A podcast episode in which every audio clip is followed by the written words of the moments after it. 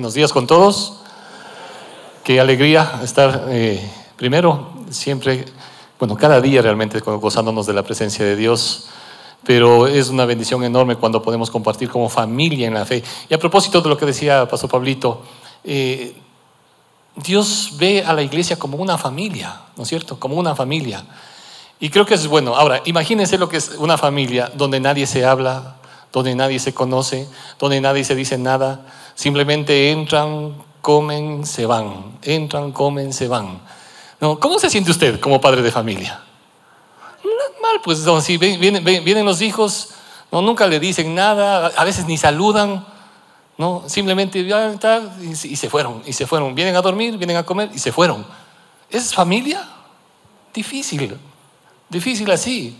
Obviamente, ¿no? nosotros, o quienes somos responsables como padres de familia, tenemos que poner un alto para decir, hey, algo está pasando acá, pues no, no, no, no es conveniente así, no es conveniente. Si somos una familia, me interesa saber qué te pasó, cómo te fue, qué problema estás pasando, si es que en algo te puedo ayudar. Eso es una familia, cuando estamos compartiendo, nos vamos conociendo y en una familia conocemos también las virtudes y defectos, pues obviamente, pero somos una familia ¿sí? Y a pesar de esas diferencias, nos amamos, ¿no? Superamos. Dios ha puesto alrededor nuestro personas imperfectas, comenzando en casa, ¿sí? Mi esposa sabe perfectamente que el más imperfecto en la casa soy yo, ¿sí? Pero somos familia, ¿no? Y con los hijos compartimos. Cuando pensamos en la familia de la fe, esto es bueno. A mí, me llena de gozo ver rostros nuevos. Eh, hace un ratito que conversábamos acá arriba en la partecita de atrás con los pastores, decía, qué lindo, no, hay, hay algunos rostros nuevos. Y qué bueno, nos alegra muchísimo que usted sea parte, pero queremos que sea parte de esto que decía Pastor Pablito, parte de la familia, ¿sí? Que nos conozca, ¿sí? Que nos conozca, ¿sí? Queremos conocerle, queremos servir. Y también queremos, eh, y Dios permita que usted sea parte también de, con, a mí me encanta con, cuando uno ve los dones, los talentos que Dios ha puesto en la vida de cada uno y cuando uno lo pone al servicio de Dios. A veces uno está pensando, no, yo no creo. Yo no creo que sea capaz, yo no creo que esté preparado, yo no creo que esto.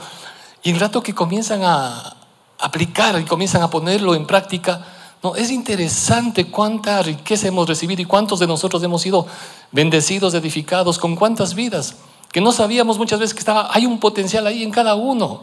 Dios le hizo a usted único, amén. Dios le hizo a usted único y le ha dado todo eso, e, e, esas bendiciones, ¿no? Como decíamos alguna ocasión, eh, son como los árboles que dan frutos, ¿no? Ningún árbol da fruto para sí mismo, es para compartirlo pero queremos que usted sea parte de la familia, entonces intégrese. Si usted viene de alguna otra iglesia de pronto, igual, queremos también conocer, compartir, que sepa, ¿no es cierto?, cuál es la, postura de la iglesia en cuanto a su fe y qué sé yo. Es bueno saber, es bueno conocer y también que mutuamente nos conozcamos. Bueno, como un paréntesis de lo que decía el Pastor Pablito. Eh, quisiera en esta mañana, eh, antes de abrir la palabra de Dios y tener un momento de oración, Agradecer también al Señor por cada uno de los ministerios de la iglesia. Eh, este fin de semana también unas actividades muy importantes que es bueno que conozcamos, hermanos queridos, para estar unidos en oración y si es posible, obviamente apoyando, ¿sí? el viernes, gracias a todas las parejas que estuvieron acá eh, por el 14 de febrero a propósito, ¿no? Y que hayan pasado un lindo tiempo, ¿sí? ¿Cuántas parejas están aquí? ¿Pueden ponerse de pie? Parejas que están acá presentes, pueden ponerse de pie. Parejas, si están con pareja. Si están con su pareja, ah, qué chévere. ¿Cuántos de los que están acá, sí, que se pusieron de pie, estuvieron el viernes? Ya, vean, nos hicieron falta los demás, ¿no? Y una de las cosas lindas, ¿no? Eh, realmente un tema muy lindo con el pastor Ted y, su esposa, eh, no sé si están acá o en el segundo culto, pero no se sienten, no se sienten, no se sienten, no. Porque eh, le estoy animado, mi querido aquí nuestra, nuestra pareja coordinadora de, del ministerio, Fabián Inati, ¿no? él sabe perfectamente cómo hacer reír a su esposa. ¿no? ¿Te animas, Fa? sí. Venga, venga, Fabián Inati, para... No se sienten. Es parte, ¿no? algunos de los que estuvieron ya saben, pero queremos compartir con todos ustedes, ¿sí? También este espacio, y es importante por lo que viene también más adelante con las parejas. Por favor, póngase... frente con frente, por favor, de su pareja. Y vamos a decirle algo bien serio. Mi amor, en la casa mando yo. Bravo, sí.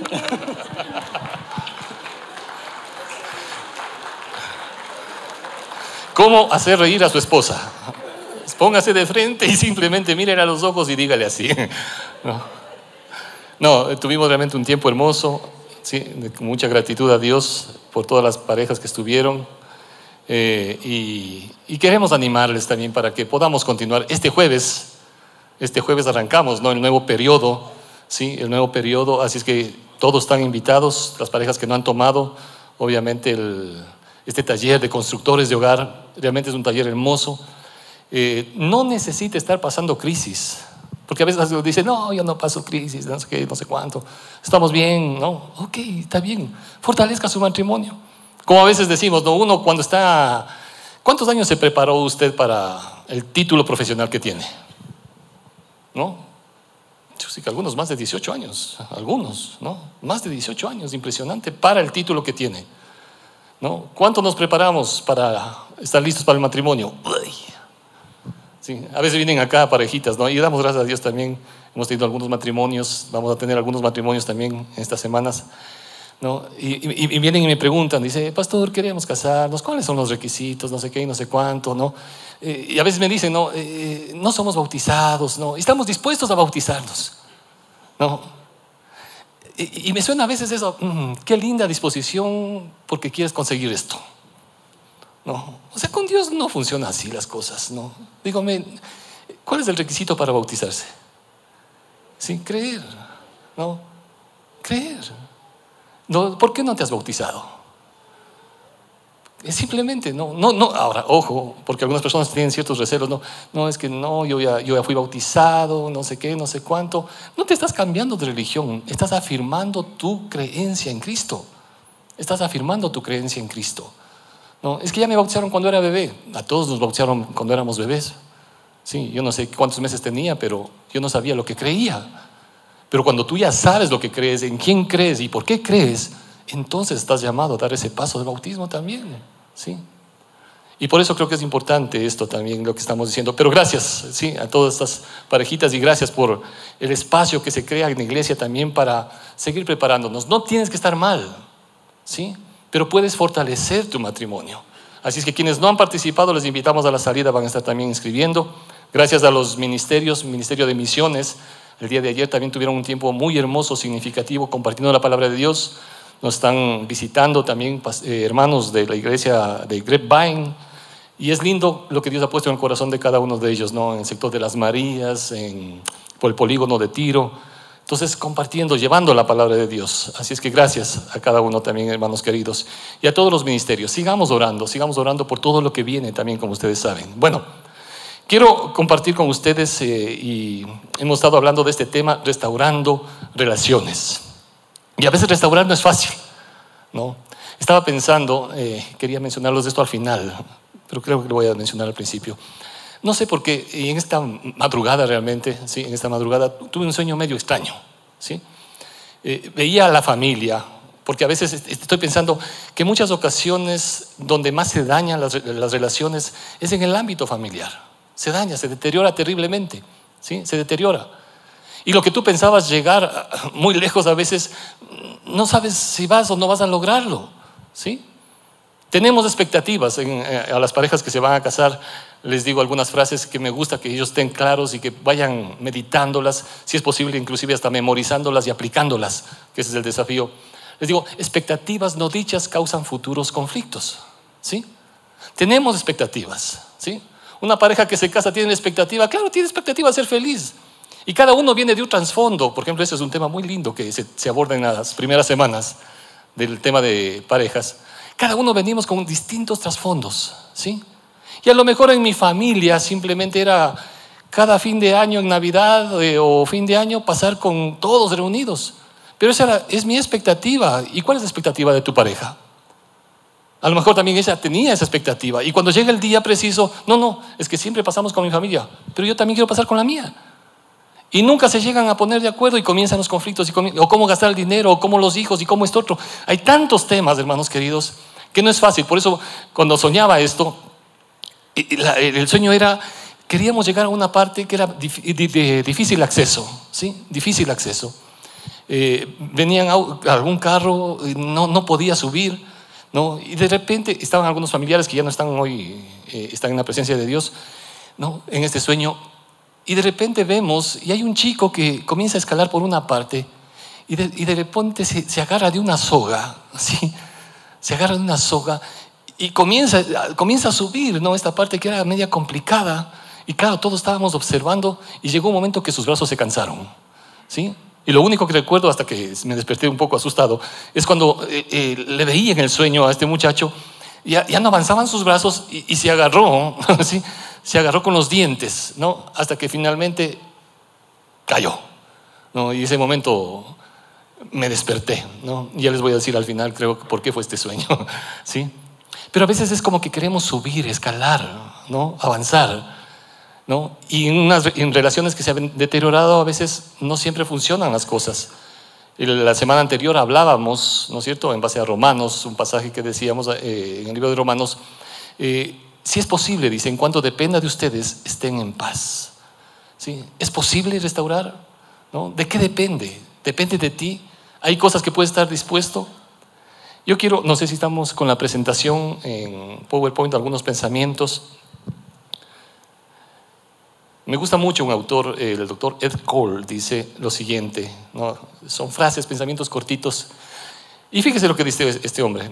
Y, y quisiéramos ir compartiendo con ustedes pequeñas cosas, pequeñas frases. Obviamente la riqueza más grande siempre será la palabra de Dios y que sea ella la que direccione nuestras vidas. ¿sí?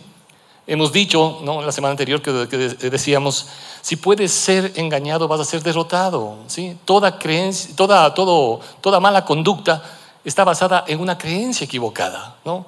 Y este autor también dice lo siguiente, ¿no? conocimiento es la adquisición de hechos, entendimiento es la interpretación de hechos y sabiduría es que la aplicación, ¿sí? la aplicación de hechos. ¿sí? Ahora, obviamente tener más conocimiento e información no es necesariamente ser sabios. Hoy en día, hermanos queridos, usted puede poner ahí, en, tiene información de lo que quiera, de lo que quiera. Pero eso le convierte a usted en una persona sabia? No. Como nunca antes. Ustedes se acuerdan, ¿no es cierto? Eh, y a uno le gustaba, yo recuerdo a mis tíos y también algunas familias, les gustaba tener enciclopedias. ¿Cuántos compraron enciclopedias alguna vez en su vida? ¿No es cierto? Y ahora eso estorba en la casa. sí. Llenito, el, no, el todito de enciclopedias y todo lo demás. Impresionante, claro, wow. Y qué bueno, los libros son buenos. Sí, los libros son buenos. Pero hoy en día casi nadie compra eso porque tiene todo al acceso. ¿sí? Entonces no se trata de información, no se trata de conocer simplemente. El pastor y empresario Dale Brunner, en un libro muy interesante, Principios y Poder de la Sabiduría, dice lo siguiente, ¿no? Este hombre comienza a, a mencionar lo que está sucediendo alrededor de todo el mundo. Y dice lo siguiente, permítanme leer, esto no está acá, pero les leo. Dice, tenemos personas que son físicamente fuertes, pero de voluntad débil. Tenemos niños utilizando tecnología superior, pero recibiendo una educación inferior. Tenemos leyes, y esto es interesante, que son legalmente correctas, pero moralmente incorrectas. Tenemos comida abundante, pero con menos valor nutricional. Tenemos casas ricas, pero familias relacionalmente pobres. Tenemos mayor cantidad, pero menos calidad. Tenemos más posesiones, pero menos contentamiento. ¿no? Y el hombre en este libro, porque todo el libro trata de esto, tiene que ver con la situación de que conocimiento no es lo mismo que sabiduría. Hoy la gente conoce, pero en cantidad. La gente tiene títulos y están sobredimensionados en títulos, muchos de ellos. ¿Sí? A ustedes, y quizá algunos de ustedes ha pasado, yo he conversado con algunos de ustedes, ¿no? La situación a veces es crítica, no hay trabajo, y van y presentan su carpeta y ¿qué le dicen? Señor, ¿usted está qué? Sobrecalificado. Sobrecalificado. ¿no? no se trata de conocimiento, ¿sí? Creo que esto es importante. Creer en Dios, hemos dicho acá algunas ocasiones, ¿no? La gente cree en Dios.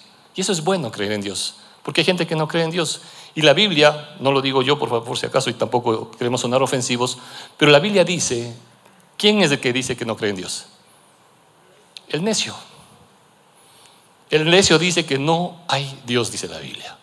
¿no? Obviamente cada uno puede creer lo que quiera. ¿sí? Pero hay mucha gente también que cree en Dios, pero cree en Dios a su manera, como hemos dicho algunas ocasiones acá también. Y es bueno que creas en Dios a tu manera, ¿sí? Pero a lo mejor tú estás equivocado, pues. Por eso es mejor creer en Dios a la manera de Él. Creer en Dios a la manera de Él. Ese es el desafío. Y obviamente para restaurar relaciones debemos, y es importante. ¿Cuántas relaciones se han roto y no hemos podido muchas veces restaurarlas porque, porque hemos querido solucionar a nuestra manera y no a la manera de Dios? Los principios de Dios se aplican a cada área de nuestra vida. Esto incluye obviamente nuestras relaciones. Y esto, hermanos, digo por qué, porque es muy triste y el deterioro ¿no? que se está dando en las relaciones familiares. No estamos diciendo que por ser cristianos toda relación familiar es perfecta. No estamos diciendo eso. Nada más apartado de la verdad. Pero sí es importante considerar lo que sucede cuando nosotros decidimos aplicar los principios de Dios a nuestras relaciones. Tenemos crisis, tenemos problemas y como familias cristianas también luchamos con muchas situaciones. Hemos conversado acá del mismo equipo de constructores, son parejas, sí, que han tenido sus, sus impases y algunos, algunas situaciones bien fuertes, que en algunos casos les ha llevado incluso al divorcio, pero Dios ha sido fiel en cómo Dios ha restaurado esos hogares. ¿no? Es precioso ver eso y cómo están sirviendo con todo su corazón a Dios. Nosotros mismos, hermanos queridos, buen tiempo atrás, ¿no? Hay personas que dicen, no, el hogar del pastor ha de ser, pero 10. Pregúntele a mi mujer. ¿Sí? ¿Sí? Y no es así, no es así, ¿no? Yo recuerdo que alguna vez estábamos pasando un tiempo difícil, complicado con mi esposa, ¿sí? Y tuvimos que buscar ayuda, ¿no? Ahora, ese fue el tiempo, ay, tan, tan complejo, cuando fuimos donde la persona que nos atendía, ¿no? Imagínese ese cuadro, ¿no? Esta persona estaba ahí sentada, entramos a su oficina, nos presentamos, mi esposa le pregunta a ella, ¿no? ¿Qué profesión tiene? No, dice, soy psicóloga. No, no. ¿Y usted qué profesión tiene? Híjole, qué ganas de decirle, soy abogado, soy doctor, soy, soy ingeniero, lo que quiera. Lo que quiera, quería decirle cualquier cosa menos pastor. Sí, menos pastor. Hermanos, eh, como dicen las novelas por ahí, no, los hombres también lloran, los pastores también tienen problemas, ¿sí? también tenemos conflictos, ¿sí? Y creo que por eso es importante, ¿no? A veces son situaciones que nos toca escalar, pero debemos hacerlo a la manera de Dios. Y por esto, cuando estamos hablando de la sabiduría, es la aplicación, aplicación de hechos. Me encanta lo que dice el libro de Santiago. Si me acompañan, los textos bíblicos van a aparecer, aunque no todo el texto bíblico, solamente la cita bíblica, en el libro de Santiago. Habla abundantemente. Capítulo 4 de Santiago.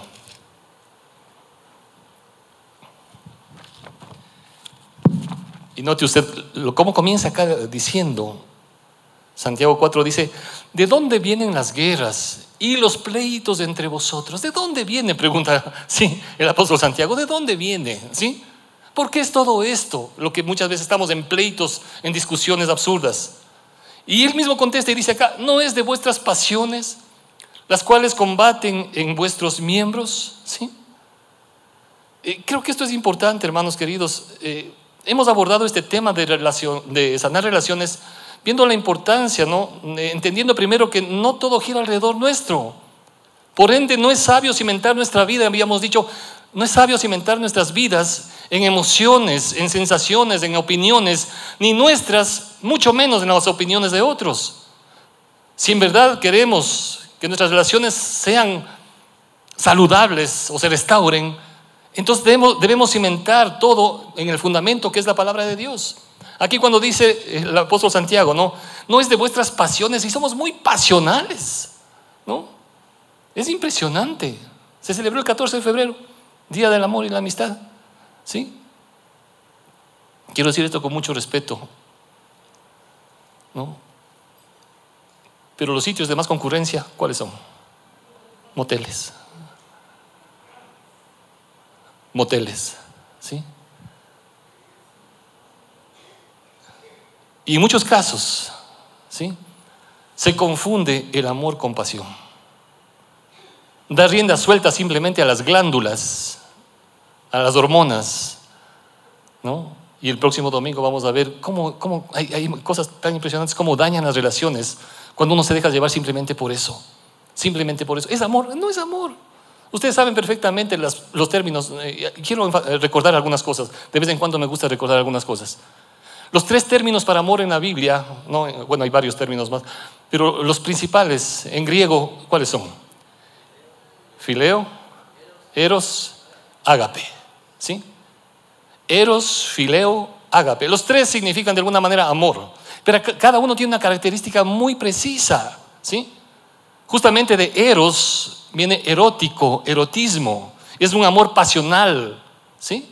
Dado por Dios para que la pareja disfrute dentro de la relación conyugal, como una bendición. El sexo no es malo, como un pastor decía, es buenísimo, pero dentro del matrimonio, pues. ¿sí? Dentro del matrimonio. Disfruta con tu pareja. Pero fuera del matrimonio la Biblia lo identifica como adulterio o fornicación. ¿Sí? Hay muchas personas, hoy en día es impresionante, ¿no? Y bueno, ya desde, se van copiando cosas que no convienen de otros lados. Medio medio le conoce a alguien, ya quiere llevarle a la cama. ¿No?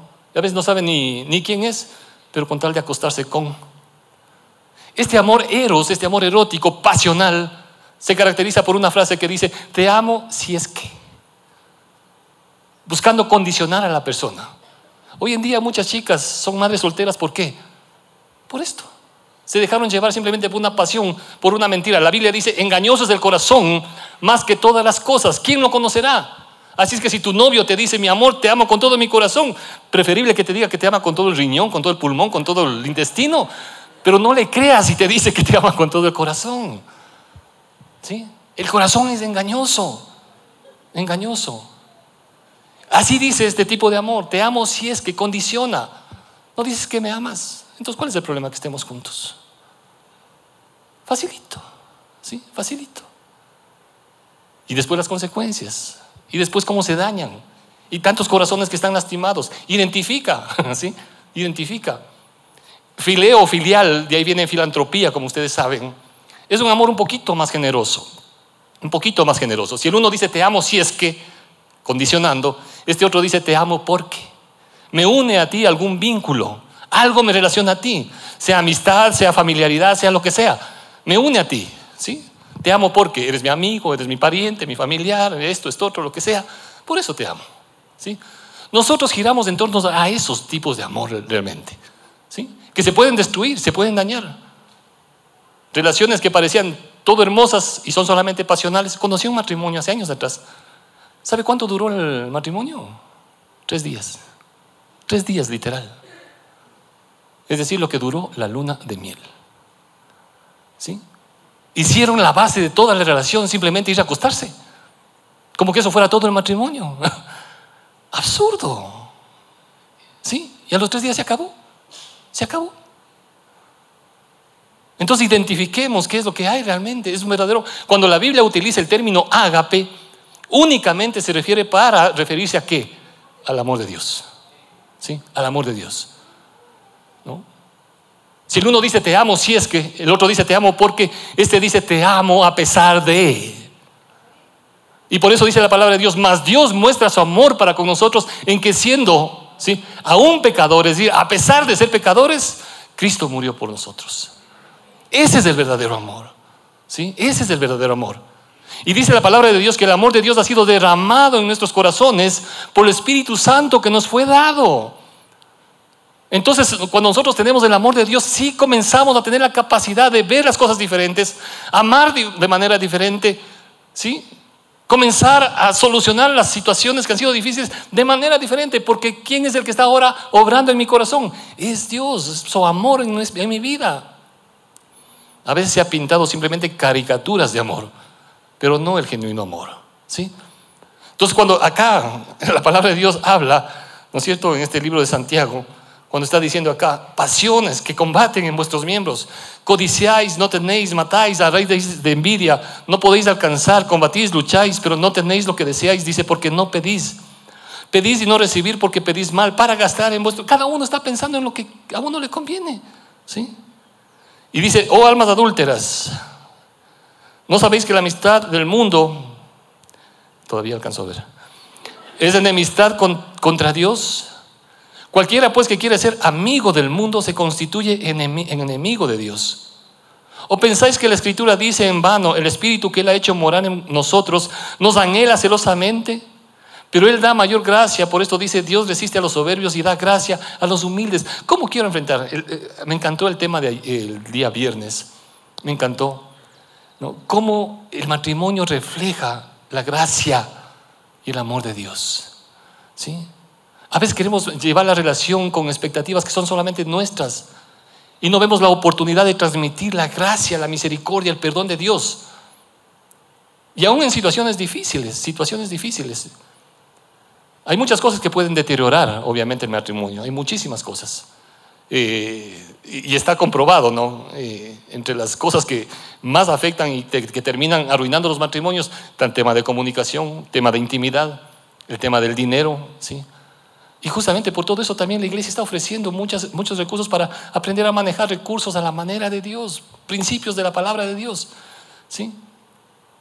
Cuando hay infidelidad, se acaba muchos, muchos temas de carácter. Y conozco matrimonios que, que se han acabado, no porque él le ha sido infiel o ella le ha sido infiel o cosa por el estilo, no.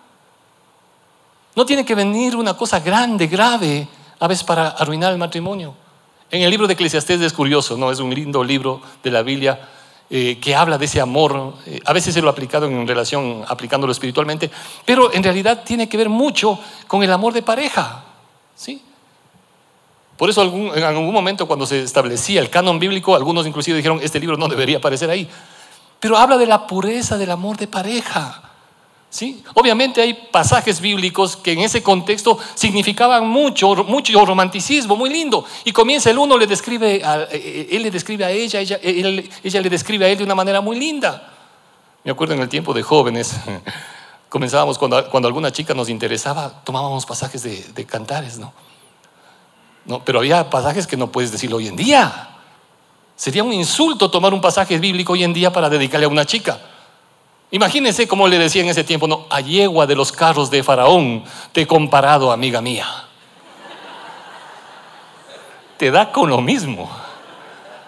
¿Sí? Eso dice. ¿No? O sea, si usted le dice eso hoy en día, olvídese, pues, ¿no? Olvídese.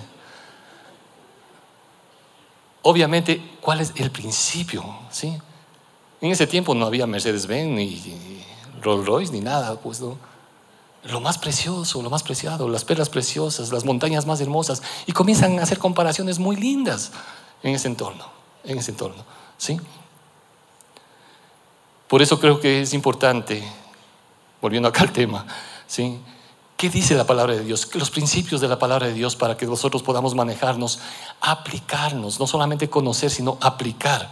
Y si vamos en esta mañana a dejar algo que quisiéramos, que podamos, no se trata de cuánto conoces, sino a lo mejor de lo poco o mucho que sabes, cuánto lo aplicamos. ¿Sí? ¿Sí? Eso es. Simplemente eso. Si usted se va con eso, estamos hechos. ¿Sí? De lo poco o lo mucho que sabes que Dios quiere, eso, ¿sí? Comencemos a aplicar. ¿no? Y lo primero que tiene que ver, obviamente, es con ese tipo de amor. ¿Cuál es el amor que está gobernando, direccionando mi vida? ¿Sí? Para entender adecuadamente cuál es ese amor genuino y verdadero de Dios. Ok. Dice en el libro de Santiago también, capítulo 3, fíjense, un ratito leo acá, el verso 13, estoy en desorden, pero es por un propósito. Dice, pregunta aquí eh, Santiago 3:13, ¿quién es sabio y entendido entre vosotros? ¿Sí? Hay mucha gente que eh, ustedes ven ¿no? a veces en las noticias, televisión, reportajes, que gente muy preparada, muy intelectual, uy. Pero cuando comienzas a escarbar un poquito nomás, hogares hechos pedazos. Hogares hechos pedazos, mujeriegos por aquí, viciosos por allá. ¿Sí? Y dice acá, ¿quién es sabio y entendido entre vosotros? Muestre por la buena conducta sus obras en sabia mansedumbre. Y aquí dice, no, pero si tenéis celos amargos y contención en vuestro corazón, no os jactéis ni mintáis contra la verdad, porque esta sabiduría no es la que desciende de lo alto, sino terrenal, animal, diabólica, porque ¿dónde qué? Hay celos, contención y contención, allí hay perturbación y toda hora perversa. Porque, pero, pero la sabiduría que es de lo alto es primeramente pura, pacífica, dice también, amable, benigna, llena de misericordia, de buenos frutos, sin incertidumbre ni hipocresía. ¿Sí? Es muy distinto la sabiduría del mundo, la sabiduría de las tinieblas que la sabiduría de Dios. Y, la palabra de Dios también dice aquí mismo en el capítulo 1, si necesitamos sabiduría, pidámosla a Dios. Pidámosla a Dios. Estaba leyendo un libro que habla en el contexto familiar del pastor Silvano Espíndola, algunos lo recuerdan, él estuvo acá, ¿sí? Y hablando de la consejería, me llamó la atención esto, ¿no? Y de pronto hay parejas que aquí nos ayudan en consejería Analicen esto, ¿no? Es un tema para analizarlo simplemente. Dice este pastor que en la primera cita de consejería les dice a la pareja que ellos no van a hablar absolutamente nada, solamente escuchar. La primera cita. Ahora, cuando una pareja busca ayuda, lo primero que quiere es que hablar, decir, esto es decir, estamos pasando esto otro, esto esto. ¿Sí? Y él dice, no, yo les digo, la primera cita ustedes no van a hablar, voy a hablar yo. ¿No? Y, él, dice, no, digo esto y, comencé a hacer esto, ¿por qué razón? Porque me cansé, dice, desde los inicios de mi pastorado, me cansé que me usaran. ¿Sí? Me cansé de que me usen, ¿no? Porque cuando uno dice, bueno, a ver, cuénteme lo que le está pasando, la gente comienza a vomitar todo. Y qué mejor decir cosas que no he podido decirle a él directamente o a ella directamente, porque no he podido, porque no hay nadie más. Entonces aprovechan, dice él, para decir todo lo que tienen encima, aprovechando que está ahí el pastor, pues no.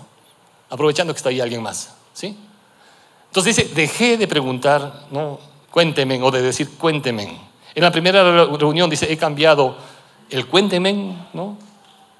Por otra pregunta. Dice, ¿qué es lo que podrías hacer para que esta relación mejore que no estés haciendo? Interesante, ¿no? Después, claro, vienen las otras citas y tienen la oportunidad de hablar y conversar y todo lo demás decir. Pero él primero les dice, no, ¿qué es lo que podrías hacer para que esta relación mejore que no estás haciendo?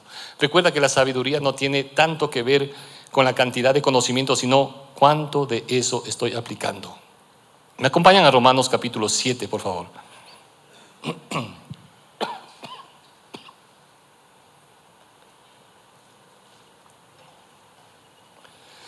Romanos capítulo 7, podemos ver en la siguiente lámina, creo, cuál es la realidad de lo que nos está pasando.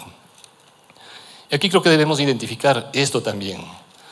Como decía el apóstol Pablo en Romanos 7, verso 15 en adelante. Y Pablo, siendo el apóstol Pablo, decía, porque lo que hago no lo entiendo. ¿Sí? Porque lo que hago no lo entiendo. Pues no hago lo que quiero, sino lo que aborrezco, eso hago. No quiero gritarle, pero termino gritándole. No quiero insultar, no quiero enojarme, no quiero esto, no quiero esto otro. ¿Sí? Y Pablo decía, no hago, porque lo que hago no entiendo, pues no hago lo que quiero, sino lo que aborrezco, eso hago. Y si lo que no quiero, esto hago, apruebo que la ley es buena. De manera que ya no soy yo quien hace aquello, sino el pecado que mora en mí. Y yo sé que en mí, esto es en mi carne, no mora el bien, porque el querer el bien está en mí, pero no el hacerlo porque no hago el bien que quiero, sino el mal que no quiero, eso hago. ¿Qué está diciendo el apóstol Pablo acá? ¿Sí? Lamentablemente, como decíamos el día viernes también, todos hemos sido afectados por el veneno del pecado. ¿Sí? Todos hemos sido afectados. Si no, mire qué pasó simplemente con la primera pareja. ¿Sí? ¿Qué pasó con Adán y Eva? El momento que, ¿no? Como un pastor muy querido decía, vino la desobediencia, ¿no? La desobediencia. Y la, relación se dañó. Ellos antes no sabían lo que era culpa, no sabían lo que era vergüenza, no sabían lo que era temor. Vivían una relación cercana, íntima, preciosa con Dios. ¿Sí? Hoy en día ese tipo de cosas, de emociones, hoy en día para nosotros son la cotidianidad. ¿Sí? Vivimos con incertidumbre, con temores, eh, vergüenza, culpa. ¿Sí? Ellos no experimentaban nada de eso. La culpa, la vergüenza vino como producto de la desobediencia a Dios. Y se dañó la relación con Dios. Se dañó la relación con Dios y se dañó la relación entre ellos. Inmediatamente vino, no, es que la mujer que me diste ya fue. Indirectamente le estaba culpando a Dios. Se dañó la relación y ustedes saben lo que las consecuencias después también en la vida de los hijos. ¿sí? Y algo queremos también para la próxima semana en relación a esto. No hago lo que yo quiero, sino que lo que no quiero hacer, eso hago. Pero este mismo apóstol, en otro pasaje, ¿no? Eh, en Gálatas 2.20, va a decir, ya no vivo yo, mas Cristo vive en mí. Y en Colosenses 1 va a decir en el versículo 27, creo que es, Cristo en mí, la esperanza de gloria. Una cosa es que hagas las cosas a tu manera y con tus fuerzas, y otra cosa es sabiendo que Cristo vive en ti. Ya no es tu capacidad de amar, es la capacidad de amor de Dios a través tuyo. Es la capacidad de perdonar a través tuyo. ¿Sí? Cristo en mí, la esperanza de gloria, ya no vivo yo. Porque mientras yo estaba viviendo y estaba haciendo las cosas, entonces va a pasar esto. Quiero hacer lo bueno y termino haciendo lo malo. ¿Por qué? Porque sigo yo. Y por eso la Biblia dice, hagan morir las obras de la carne y vivan en dependencia del Espíritu. Avancemos ahí por el tiempo, si no, no nos va a dar. Mateo capítulo 7. Mateo capítulo 7. No quiero demorarme mucho acá, pero creo que es interesante que el Señor Jesucristo mismo estableció esta diferencia del hombre sabio y el hombre necio, ¿sí? Van a venir tormentas que no vas a poder evitar, situaciones que no puedes prever y que obviamente debes enfrentar de la mano de Dios. A veces hemos experimentado, ¿no es cierto? La muerte de un ser querido, eh, la situación económica, a veces hay crisis que nos ha golpeado a todos, eh, qué sé yo, alguna situación de enfermedad, etcétera, ¿sí? Es decir, hay tormentas, hay vientos, hay tempestades que no vas a poder evitar, que van a venir. Y es importante enfrentarlas estas de, de la mano de Dios. Pero también hay otras tormentas que nunca, nunca deberían aparecer. Tormentas por las cuales nunca deberíamos ni siquiera sufrir. Porque son tormentas que en realidad de alguna manera nosotros mismos las provocamos. ¿Sí? divorcios, peleas, celos enfermizos, ambientes carentes de amor, de detalles llenos y, ambientes llenos de violencia, de peleas, discordias, gritos, insultos, violencia. ¿Sí? ¿Eso quiere Dios? Definitivamente que no.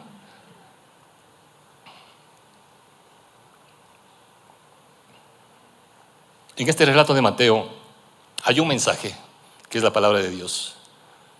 Hay una crisis, que es la tormenta que puede venir a cualquiera. Hay dos reacciones. El uno practicó y el otro no puso en práctica. ¿Sí? Hay dos personas, el prudente y el insensato. Hay dos cimientos, ¿sí? la roca y la arena. Y hay dos finales. ¿no? El uno permaneció, el otro se vino abajo.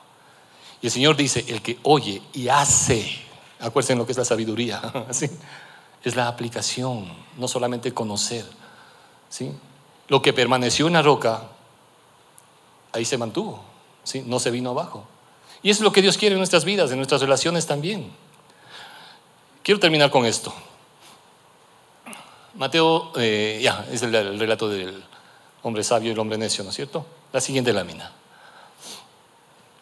Me encanta, y a veces en consejería, me encanta animar a las personas, ¿sí? Y usted también puede, es lindo cuando uno toma la palabra de Dios y, es impresionante cómo la palabra de Dios comienza a hablar al corazón de las personas. A veces con verdades que posiblemente las hemos leído y leído cantidad de veces, N veces, pero que en muchas ocasiones Dios te lleva eso a aplicarlo de una manera muy precisa. A mí me encanta, ¿no? Por eso le puse acá, prueba a pescar donde Pedro pescó, ¿no?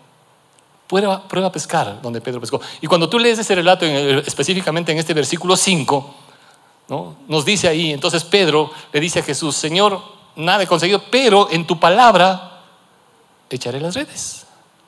En tu palabra echaré las redes. Pedro estaba cansado, frustrado, enojado, yo creo también eh, de eso dependía el sustento de su familia, no consiguió nada, como digo yo muchas veces en la consejería, ¿quién era el pescador y quién era el carpintero? ¿Sí? Pedro era el profesional en la materia. ¿Sí? Él sabía cómo pescar, dónde pescar, a qué hora pescar, con, con, qué pescar, etcétera, etcétera, etcétera. Él dominaba el tema de la pesca, él era el pescador. Y viene el carpintero a decirle al pescador, Pedro, vamos nuevamente a, vamos a meter las barcas y vamos a pescar por acá. Y Pedro le dice, ¿no? Le dice honestamente, nada hemos conseguido. Hemos intentado y nada hemos conseguido. ¿Sabe que hay mucha gente que a diferencia de Pedro, yo digo, no ha sido una noche, a veces ha sido toda una vida la que ha intentado pescar algo. ¿Sí? Ha intentado, ¿qué es lo que has intentado pescar? ¿Sí? ¿Qué es lo que has intentado pescar? Y te das cuenta que solamente hay redes rotas y que todo se te va y se te va y se te va. ¿Sí? Y llegas a un momento en que dices, ah, ya no quiero saber nada. Pero aún ahí viene el Señor Jesucristo y te dice, ok, Juan, Luchito, Manuelito, María, vamos a pescar. Y tú le vas a decir, no, ya intenté, ya hice lo posible, ya lo que quiera, lo que quiera. Y Él te va a escuchar. Es bueno decirle lo que has intentado, el esfuerzo que has hecho. Pero también es bueno no, quedarte ahí solamente con decirlo, sino de subirte a la barca y hacer lo que Él dice. Y ustedes conocen el resto de la historia. ¿Sí? Una barca era insuficiente para toda la cantidad de peces que, que estaban ahí. ¿Sí? Hermanos, cuando nosotros ponemos y comenzamos a probar, como Pedro lo hizo, en tu palabra echaré las redes. ¿Sí? A veces en, las bodas, eh, en las bodas también me encanta eh, aplicar este, este, las bodas de Caná de Galilea, ¿no? Las bodas de Caná de Galilea. A propósito, haciendo un paréntesis, eh, hay un grupo de familias, de personas que a fin de mes, los primeros días de marzo, ¿sí? Van a estar eh, viajando y va a haber algún, seguramente alguna ceremonia en Galilea, ¿no? Eh, va a ser un tiempo hermoso. Les animo para que más adelante vean, obviamente con responsabilidad, ¿sí? Eh, pero en las bodas de Caná de Galilea, ¿no? Llega el momento en que se acaba el vino, dice, ¿no es cierto? Y María se va, va donde Jesús, ¿no? Donde su hijito amado, ¿no? Y la bendita Virgen María le dice, se les acabó el vino. ¿Cuál fue la respuesta de Jesús a María? En otras palabras era, ¿yo qué tengo? ¿Sí? Ese no es mi problema, mamita. ¿Sí? ¿Para qué no preveyeron lo suficiente? Pues, ¿sí? ¿Qué tengo que ver yo con esto? ¿Sí? Pero no se queda ahí, ¿sí? Sino que María, y me encanta la actitud de María, porque les dice a los que servían qué cosa, hagan lo que Él diga hagan lo que Él diga. ¿sí? María tenía muy claro hacer lo que Jesús dice. ¿sí? Como Pedro, en tu palabra echaré las redes. Yo no sé, pensando en las relaciones, ¿has intentado escalar para ir mejorando esta relación en tus fuerzas? ¿Sí? O en base a lo que Dios te va poniendo para hacer las cosas a la manera de Dios. Termino. ¿sí? Eh, y, quería mostrarles esto. ¿no? Puedes eh, poner la siguiente lámina, creo. Bueno, ahí está de María. Prueba a escalar a la manera de Dios. Este es un muro, ¿no? Mm, eh, ahí está subiendo mi hija. ¿no? Eh, pero es una cosa interesante, ¿no? A veces le acompaño. Y, lo que me llama la atención, obviamente, ustedes ven ahí que está trepando y, y el asunto es feo. No, dice que yo pasarles el video más bien. ¿no? Medio interesante porque llega un momento en que va y ya no hay dónde y, se cansan las manos. Se cansan las manos. Y ha habido momentos en que obviamente suelta la una mano, hace esto, suelta la otra mano, hace esto, ¿sí? ¿No? Y, Ahora, si ella intentaría hacer eso sola por su cuenta, se viene abajo. Se viene abajo. No está en la foto, ¿sí? Pero debajo de toda esa cuerda hay alguien que está sosteniéndole. Cuando ella ya no avanza, dale, le sujeta.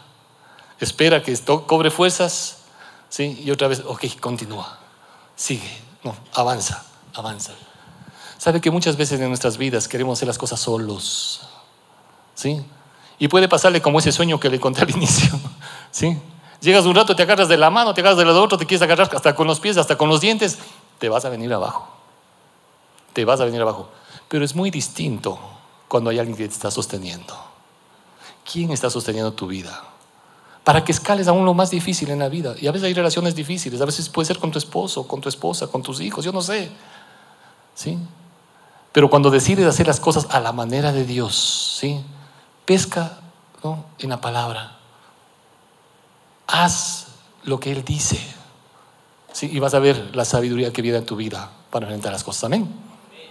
Oramos un ratico. Padre amado, gracias por tu amor, tu cuidado en nuestras vidas, tu fidelidad y por todo lo que tú quieres seguir haciendo, Señor y Dios, en nuestros corazones. Queremos, Señor, en esta oportunidad reconocer que separados de ti nada podemos hacer. Lo limitado que son nuestras fuerzas. Yo no sé cómo están tus fuerzas en esta mañana para enfrentar. Yo no sé cuáles son ni siquiera las tormentas que estás pasando. Lo que sí sé es que cada uno de nosotros podemos hacerlo en nuestras fuerzas o podemos hacerlo a la manera de Dios.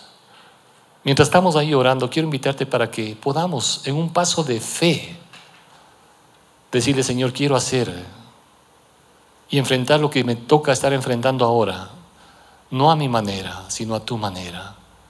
Pongo mi fe en ti, Señor y Dios, y creo en tu amor, en ese amor perfecto, por el cual, Señor y Dios, diste tu vida por amor a mí. Creo que me amas, creo que me perdonas, creo que me restauras, creo que me muestras por dónde debo caminar. Creo, Señor, que me sostienes y me das las fuerzas para continuar. Y por eso en este día, Señor, pongo mi fe y mi confianza totalmente en ti. Sostén mi vida, Señor y Dios. Tú sabes las decisiones que he tomado y me he equivocado. Pero desde este día quiero tomar la decisión más importante de mi vida y si está en tu corazón hacerlo quizá por primera vez, esta es la decisión más importante de tu vida. Es importante saber con quién te vas a casar, es importante saber tu profesión, es importante todo eso. Pero es más importante saber dónde vas a pasar la eternidad. Y si no tienes a Cristo en tu vida, vas a pasar la eternidad sin Cristo. Él no quiere eso. Él vino para eso, para darte perdón y salvación. Pero es importante que tú pongas tu fe en Él. Quieres decir en tus propias palabras, en tu propio corazón, a tu manera, pero decirle a Él, al que te ama profundamente, Señor, aquí está mi vida. Te entrego mi corazón. Ya no quiero caminar por mi cuenta y quiero aprender a caminar en dependencia tuya completamente. Gracias porque me perdonas, me restauras, me llenas de tu amor para seguir haciendo tu voluntad de hoy en adelante, Señor. Aquí está mi vida, Señor, rendida delante de ti. ¿Quieres decirle eso en tus propias palabras? Y si es así, sin ningún temor, porque Cristo no se avergonzó de morir por ti. Sin temor puedes levantar nada más por un segundo tu mano y volver a bajar. Si en tu corazón sientes decirle eso, Señor, ya no quiero caminar solo, no es de mis fuerzas, eh, lo hago en dependencia tuya. Que el Señor les bendiga, que el Señor bendiga, fortalezca sus vidas y en este caminar Dios siga guiando sus pasos cada día para su honra y su gloria. En el nombre de Cristo Jesús te pedimos, Señor, que por la presencia de tu Espíritu Santo tú guardes estos corazones por ti y para ti, Señor. Amén. Amén.